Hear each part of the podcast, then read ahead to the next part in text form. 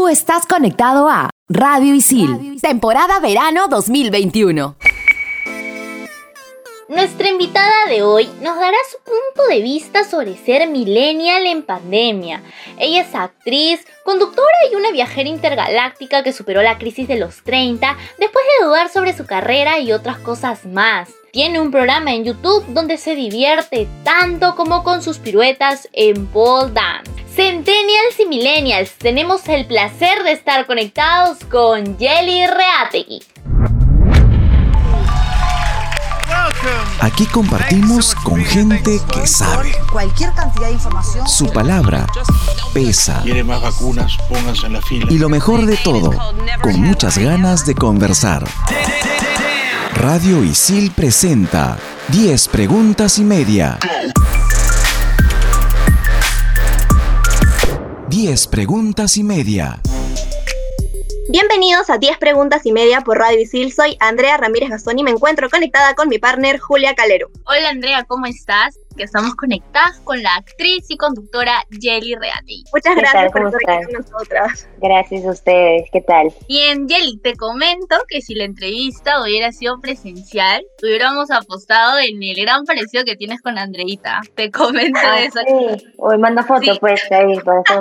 es como te nuestra Jelly Reati de Isil, algo así. Ah, qué buena. Sí, siempre me molestan con eso y yo lo digo, no sé, yo no, no me veo, pero todos mis amigos siempre me dicen, sí, te pareces un montón a la actriz Jelly Reati. Pues somos chéveres, entonces. Obviamente, eso, eso sí, eso sí, de hecho que sí. Pero a ver, ya, ¿estás preparada? Sí. Ya, dale. 10. Tras un año ya de pandemia, después de cuarentenas, encierro, estrés, depresión, ansiedad, no sé, todos hemos ido conociendo nuevas habilidades. Yo, por ejemplo, durante estos meses he aprendido a autorretratarme. Julia, tú no sé qué has aprendido a hacer, amiga, cuéntame. Yo he aprendido a no cortarme el cabello sola, imagínate. ya. Tú, Yeli, ¿qué talentos ocultos has descubierto durante la pandemia? Bueno, justo antes de la cuarentena me compré una batería, le estuve metiendo ahí con todo y aprendí un poquito. Buenazo. ¿Y tú solita? O sea, tipo, no sé, tutorial. No, no, no. Lo que pasa es que yo en 2019, cuando la vida era normal, hice una obra de teatro que se llama Los Cops. Era un musical y le dije a uno del elenco, a mi amigo Terry, a José Terry, que la rompe, que es un baterista increíble, que me enseñaron algunas cosas y me gustó y me pegué con eso. Pero empezó la pandemia y me mandaba ejercicios por, por WhatsApp. Genial. Divertidísimo. 9. Yeli, es muy difícil que las personas así nomás se vayan de mochileros ocho meses. Y eso significa que tú tienes bastante movimiento, de conocer nuevos lugares. ¿De qué forma a ti te está afectando este encierro? Eh, es raro, pues al inicio me dio así como un bajón bien grande de, ah, me están quitando mi libertad, no puedo hacer nada, no puedo viajar, no puedo moverme libre por la calle, ni siquiera puedo ir a la playa, ni nada. Entonces es creo que una sensación compartida con todo el mundo que es horrible. Pero parte de todo esto es también adaptarte a crear nuevos hábitos, crearte nuevas rutinas y eso también implica un aprendizaje y también es importante. Ahora que ya no puedes viajar, ¿cuál es tu modo de escape? Estoy haciendo pole, tengo la suerte de tener un pole instalado en mi casa. Bueno, también estoy leyendo un montón. Esta cuarentena me ha hecho reconectar con fuerza con la lectura y eso es algo que me encanta, que agradezco un montón, de poder tener el espacio y el tiempo de poder hacerlo con calma y no apurarme, no pensar que tengo que estar produciendo todo el tiempo y tomarme las cosas con un poco más de calma. Creo que eso ha sido un gran aprendizaje también. 8. Claro, y por otro lado, justamente hablando de escapar y además proyectándonos a que es posible una demora en la recuperación económica al final de toda esta pandemia, ¿te has planteado irte a otro país para continuar con tu carrera? De hecho, mis planes del 2020 todos cambiaron. Sucedió todo lo contrario, me iba a estudiar Italia, todos mis planes cambiaron. Mi 2020 estaba perfectamente calculado para yo irme a estudiar comedia del arte a Ferrara. Pero es algo que sigue en pie. Es, es bien loco, ¿ya? Porque este curso lo vengo postergando hace cinco años. Ya ni siquiera pienso en eso. Porque año tras año siempre sucedía algo. Eh, postulé un año, me aceptaron, eh, me salió una chamba importante. Postulé el siguiente año, me aceptaron y no tenía plata para viajar. Y yo dije, el 2020 es mi año, todo el mundo. Y no pude hacer nada porque ya escapaba totalmente de mis manos. Incluso Italia prohibió la entrada de peruanos. O sea, así de directo fue el mensaje, como no vas a viajar. Entonces, al principio eso representó una angustia muy grande y una tristeza muy grande, de la que me costó recuperarme, por cierto, pero ya no ningún plan. Exacto. Lo que nos dejó la pandemia. eh, esas expectativas de tener que estar haciendo algo para lograr esto y lo otro y, y estar como siempre pensando en el futuro y no realmente disfrutando lo, lo que tienes en este momento, ¿no? Suena recontra cliché lo que acabo de decir, pero es verdad. Por estar tranquilo creo que es importante, ¿no? Estamos Sí. eh, ahora bien, bien ansiosos y bien angustiados como para seguir regodeándonos en esa sensación. Sí, de hecho que sí. Pero vamos a una pequeña pausa y ya regresamos aquí en 10 preguntas y media por Radio Isil con Jelly Reategui. En 10 preguntas y media, una entrevista boomer para la historia.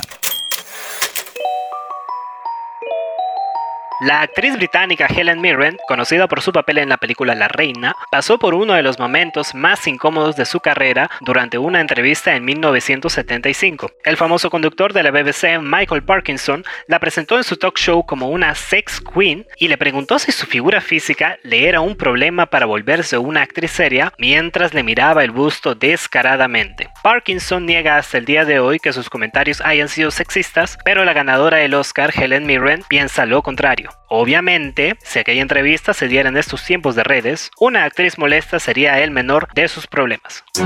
10 preguntas y media. Por Radio Isil. 7.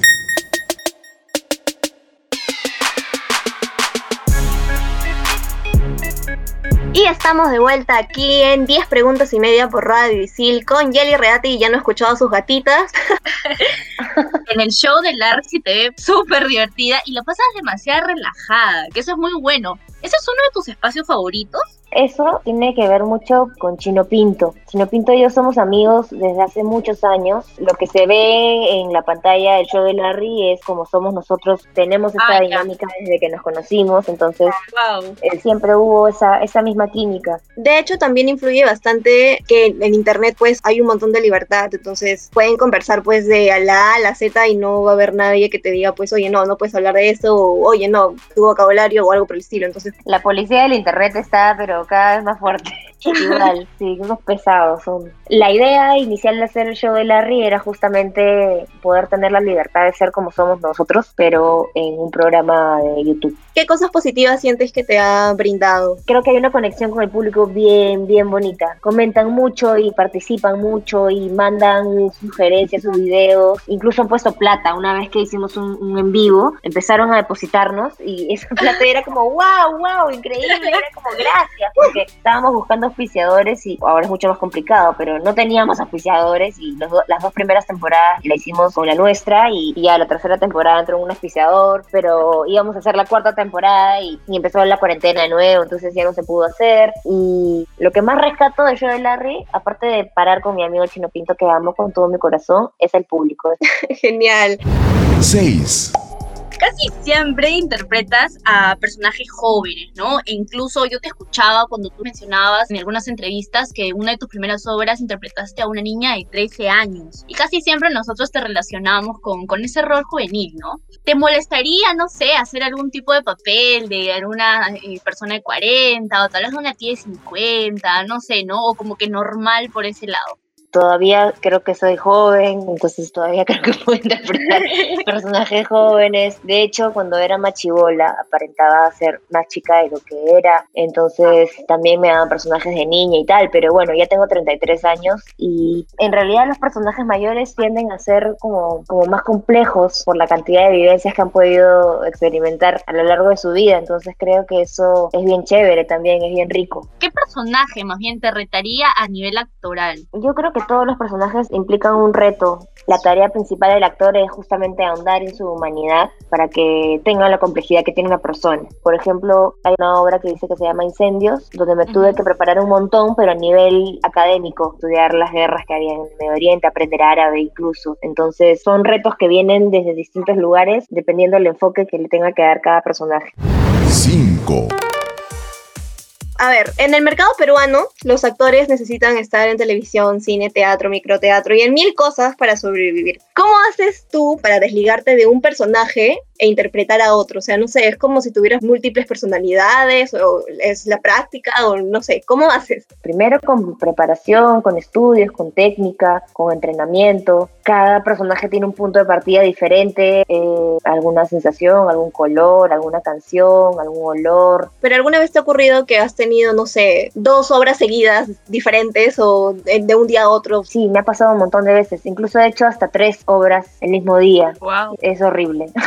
o sea, es muy agotador. es divertido, me la pasaba increíble en las tres, pero me acuerdo que ese día me despertaba creo que a las 2 de la tarde porque tenía que ahorrar mi energía para que dure hasta la 1 de la mañana con picos muy altos. ¿Y alguna vez te ha ocurrido que un rol o un personaje te ha marcado bastante o, o ha calado demasiado en ti que no sé? O sea, no, no quiero decir has tenido que ir a terapia, pero más o menos para que entiendas la intensidad. Yo voy a terapia igual. este, igual le quiero a terapia, creo que es una recomendación para todas las personas, también independientemente de la profesión. Pero sí, puedo decir que un personaje me caló mucho, sí, el de Black Jack, porque hizo que descubra que puedo hacer Paul. Genial. 4.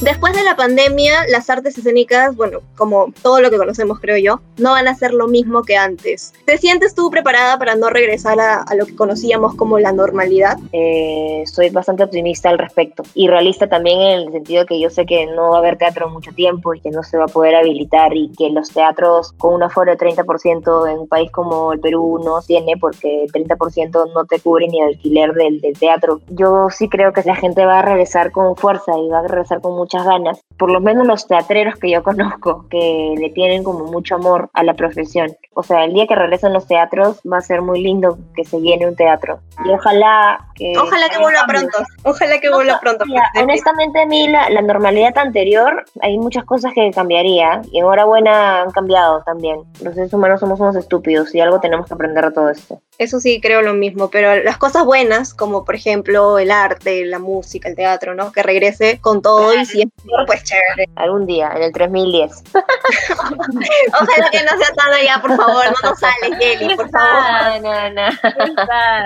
No, no, no. Para quitar esa sal que ya nos lanzó Jelly, ya regresamos No, en el siguiente sal. bloque. Aquí en 10 preguntas y media por Radio Isil. En 10 preguntas y media. Para que veas, escuches o leas. Como buenos centennials escuchamos podcast y Imagine Bialik's Breakdown es uno que sí o sí debemos agregar a nuestra lista de pendientes. Y sí, es la que interpreta Amy Farrah Fowler en The Big Bang Theory, pero Magin no es solo actriz, sino que también es neurocientífica y lanzó este podcast sobre salud mental a comienzos del 2021. Ha conversado con actores como Kunal Nair y Cheyenne Jackson sobre sus luchas contra la ansiedad, depresión y adicciones. De hecho, el episodio que decidas escuchar te va a atrapar, así que apenas nos despidamos, anda a escuchar uno. 10 preguntas y media. Por Radio Isil. 3. Todos nos hemos eh, dado cuenta que a la mayoría de las artistas mujeres le hacen bastante las preguntas sobre la maternidad. ¿Por qué? No, si es que tienen hijos, si es que no tienen hijos. ¿Algún momento te ha incomodado ese tipo de preguntas triviales? ¿Cómo es que tú puedes lidiar con eso? Creo que a todas las mujeres Sí. les preguntan eso en algún momento, independientemente de su profesión. Pero sí, la presión siempre va a estar y, y vivimos en una sociedad que siempre le encanta decirte qué cosa tienes que hacer. Y ahora con las redes sociales eso se repotencia, ¿no? Todos Sí. tienen que tener una opinión porque tienen que hacerlo, porque tienen que estar a la moda con lo que está sucediendo y tienen que decir qué cosas tienes que hacer y todos tienen esta necesidad de estar como por encima de los demás con una moralidad muy alta diciéndole a los demás tienes que hacer esto porque esto es como uy métete en tu vida ¿no? Métete tus opiniones donde quieras, métetelas, pero no me fastidies. o sea, mi Instagram yo paro colgando cosas todo el día porque me divierte mucho, pero también me he encontrado leyendo comentarios, por ejemplo, y, y llenándome de ansiedad y no entiendo por qué. Mejor no leo, mejor simplemente no me lo tomo personal. Sí, llega a ser hasta tóxico tener que leer tanto hate en redes sociales y me imagino tú que eres una persona pública mucho más. Es difícil también porque también el ego está ahí, pues, ¿no? Jugando en... A veces no quieres que hablen mal de ti o no quieres que te digan cosas feas porque te sientes mal. Pero también el exceso de, de flores también te convierte en una estúpida. Como que todo el día me tiran flores, soy lo máximo. Eso también es un peligro. Entonces, este, no hay que tomarse nada personal en las redes, sobre todo. Yo opino lo mismo, pero por ejemplo, ¿no? A la actriz le preguntan, ¿no? ¿Qué se sintió besar al protagonista X? ¿O te sentiste bien con, no sé, con tu maquillaje? ¿O tuviste que bajar de peso para que el traje tal te quede? O preguntas que son realmente, pues no tienen nada que ver, supongo, con la preparación actoral o que no le hacen a los hombres que también son actores. Tenemos que desaprender todas esas cosas que en verdad no, no suman nada, no aportan nada. La típica que, no sé, vas a un programa de televisión y a la chica le dicen date una vueltita, una vueltita un puñete. ¿Para qué me das una vueltita? ¿Para que me mires el culo y para que me digas, ay, qué lindo que te queda tu falda? No, ¿por qué? ¿Cuál es la necesidad de estar siempre haciendo apreciaciones de- del cuerpo de la otra persona? Son como taras de la televisión que se mantienen, pero tengo la esperanza de que esas cosas cambien eventualmente. Yo ya aprendí a que simplemente no me importe. Ya, bueno, qué flojera. Sí.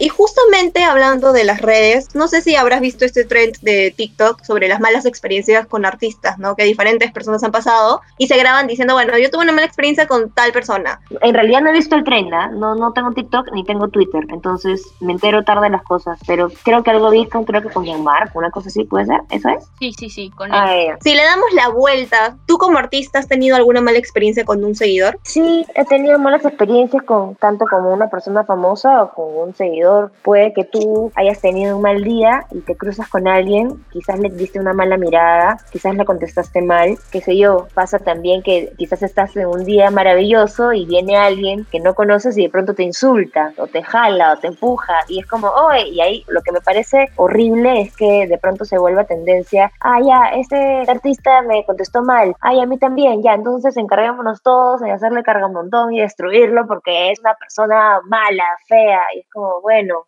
el cargamontón creo que no es necesario. 2, la mayoría de los millennials han potenciado el activismo, ¿no? Y la búsqueda por la igualdad en diferentes aspectos, no sé, por ejemplo, como de género, el maltrato animal, y también teniendo en cuenta que tú eh, has trabajado en televisión.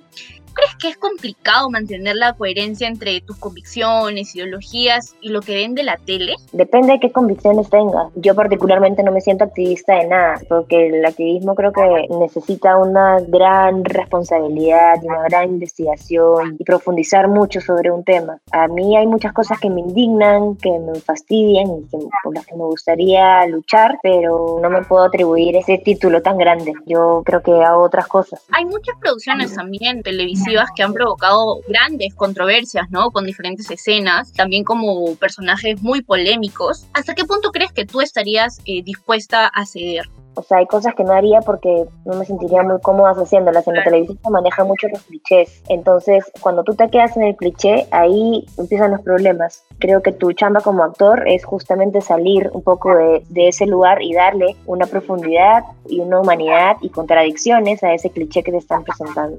Entonces, ahí hay responsabilidad tanto del actor como del director, porque en la televisión se hace todo muy rápido. No hay tanto tiempo para profundizar en los personajes. A veces lo hacen tan rápido que no se toman el tiempo de pensar qué es lo que están haciendo realmente y si es que eso va a ser ofensivo. Voy a dar un ejemplo. Eh, cuando hicimos esta obra, el primer caso de Blackie Jack, éramos tres personajes, dos chicos y una chica que era yo. Los dos chicos eran súper homofóbicos, súper machistas, pero era una comedia y lo llevamos al extremo tan extremo que se veía muy ridículo. Entonces nosotros, sin ser aleccionadores, ya estábamos dando una crítica a través de la comedia de que estos personajes eran unos estúpidos, de reflejar un poco al público de, claro, así estúpidos somos nosotros, ¿no? Claro. Como sociedad. Entonces, si tú no profundizas en esos aspectos, entonces la obra ha podido ser catalogada como una obra muy misógina, muy machista y muy homofóbica. Y son características justamente por lo que hay que luchar, ¿no? Exacto. Claro, yo creo que igual por más rapidez que haya en el mundo televisivo, o sea, pararte dos minutos y decirte, oye, esto puede ser ofensivo para alguien y me pueden pues tachar hasta toda la serie,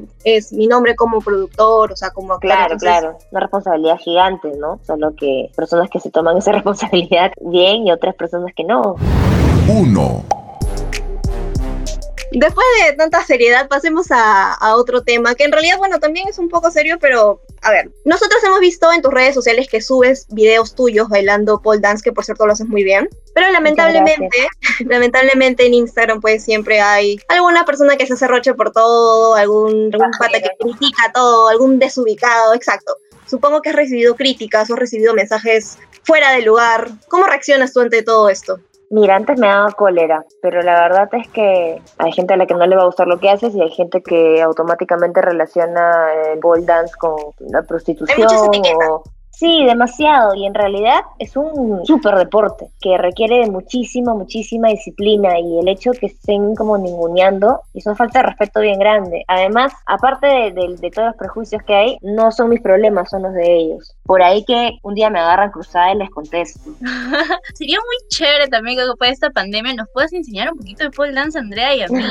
Yo les puedo recomendar profesoras. Yo, en verdad, la, la, mayoría de gente que sigo en Instagram son todas polers, porque a veces cosas que yo digo, a su, nunca en la vida voy a lograr hacer esto porque es demasiado difícil. Yo digo eso eh, cuando te veo. A todo esto también me pregunto, ¿alguna vez te has golpeado? no. como cualquier disciplina, hay mil errores. En plena función también de Blackjack, que tenía que ser polme, un día no prendieron el aire acondicionado y me resbalé y me caí de cabeza. Cuando empecé recién a usar los tacos, me paraba clavando los tacos en las piernas llenas de tajos con sangre. Era de terror. Igual, cada truco nuevo que hagas implica un moretón nuevo y un arañón nuevo o una lesión o algo. Pero poco a poco lo voy haciendo con más seguridad y eso es como, ay, bien, no es como, son pequeñas metas que, que yo me trazo que digo, ay, bien, pude hacer esto o pude hacer esta vuelta, ay, qué bien. Yo, por ejemplo, tenía terror absoluto a pararme de cabeza, todavía lo tengo. ¿Le tienes miedo a pararte de cabeza por algo en especial? O sea, tengo este miedo irracional a que se me doblen los brazos y se me doble el cuello y me muera es como una estupidez. Es como cuando estás caminando por, no sé, un precipicio y como que piensas que vas a correr y saltar. Es como que tu cabeza te dice, te dice salta.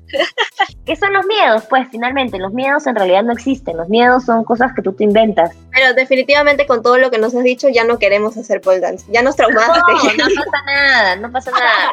O sea, obviamente para eso son las clases, ¿no? Para hacerlo de una manera responsable y no lesionarte y estirar bien y estar con el cuerpo caliente para poder hacer esos trucos. Es bravazo, en verdad, es un súper deporte.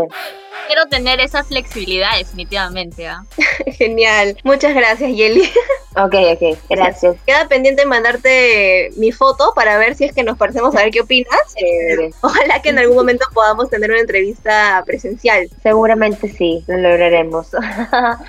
genial, genial. Muchas gracias. Gracias a ustedes. ¿Brad Pitt o Brad Pixar? Brad Pitt. ¿Tragedia o comedia? Las dos. ¿Soltera o comprometida? Comprometida. Uh, ¿Yeli a los 20 o Yeli a los 30? Yeli a los 33. ¿Viaje planeado o mochilear? Ahorita, cualquiera de los dos. Si no hubiera pandemia. No hubiera pandemia, estaría calato en la playa.